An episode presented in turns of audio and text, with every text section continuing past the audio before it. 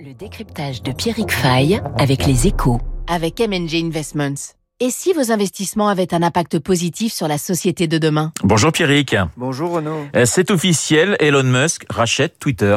Ouais, le milliardaire propriétaire de Tesla et des fusées SpaceX va débourser la modique somme de 44 milliards de dollars pour racheter le réseau social. Il va lancer une OPA au prix de 54,20 euros par action. Les actionnaires de Twitter ont donné leur accord hier à Elon Musk qui va payer une prime de 38% par rapport au cours de Twitter le 1er avril lorsque le patron de Tesla avait indiqué avoir pris une participation importante dans le capital de Twitter. Alors ça peut paraître cher, mais Twitter valait quasiment 50% de plus en juillet dernier. Ami de Twitter et des Twitteriens, Elon Musk a toujours apprécié le réseau social. Il y passait beaucoup de temps et pas seulement pour parler de ses entreprises. Il agissait aussi parfois comme un troll, moquant notamment quelques concurrents. Mais ces derniers mois, Elon Musk s'était montré très critique à l'égard de son réseau fétiche. Il avait refusé en avril un poste au sein du conseil d'administration du groupe pour apporter ses idées et il a fini par se dire que la meilleure façon de se faire entendre, c'était finalement de racheter Twitter, un peu comme si un consommateur qui n'était pas content de sa dernière voiture décidait de racheter carrément l'usine. Il devrait mettre environ 20 milliards de sa poche, le solde venant de prêts bancaires. Un temps opposé, la direction de Twitter a fini par lâcher prise, alors que Musk menaçait de créer un réseau concurrent. Pierrick, Twitter va changer demain et c'est un l'épilogue d'une entreprise en la fin euh, de l'épilogue d'une entreprise en difficulté. Oui, un chiffre pour bien comprendre. En bourse, Twitter vaut moins de 40 milliards de dollars quand son concurrent Facebook culmine à plus de 500 milliards de valorisation.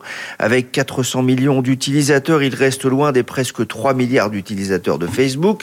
Surtout, à la différence du groupe de Mark Zuckerberg, Twitter n'est jamais vraiment parvenu à monétiser son audience. L'an dernier, le groupe avait d'ailleurs été vivement critiqué par des fonds d'investissement. La mauvaise performance boursière du titre et ses résultats financiers en demi-teinte avaient fini par précipiter le départ de son fondateur Jacques Dorsey. Avec l'arrivée d'Elon Musk, classé homme le plus riche du monde par le magazine Forbes, Twitter va assurément changer de vie et de dimension. Que va-t-il en faire? Eh ben, il va essayer de réveiller Twitter, lui qui compte à lui seul 83 millions d'abonnés. Peu avant l'annonce officielle du rachat, il a tweeté ce message. J'espère que même mes pires détracteurs resteront sur Twitter parce que c'est ça, la liberté d'expression. Un post qui affichait hier soir plus d'un million de j'aime. C'est un tweet qui résume à lui seul la position de Musk concernant les réseaux sociaux. Il reprochait au site à l'oiseau bleu le fonctionnement biaisé de son algorithme, le poids croissant des robots automatisés et il avait aussi aussi critiqué le conseil chargé de limiter la visibilité de certains utilisateurs sans qu'ils s'en rendent compte. Hein, c'est le shadow ban pour ceux qui ne respectaient pas les règles. Il veut faire de Twitter un outil de démocratisation et de liberté d'expression. Il veut aussi libérer Twitter en utilisant notamment les outils comme les NFT, hein, vous savez, ces images numériques et les crypto-monnaies. Alors son premier pari pourrait être de faire revenir Trump et ses millions de followers éjectés de Twitter il y a un an, même si c'est loin d'être gagné alors que l'ancien président a lancé son propre réseau Trousse Sociale. Le décryptage de Pierrick Fay sur l'antenne de Radio Classique dans une minute le journal. Je vous rappelle mon invité à 8h15, le président de l'Institut Elab, Bernard Sananès.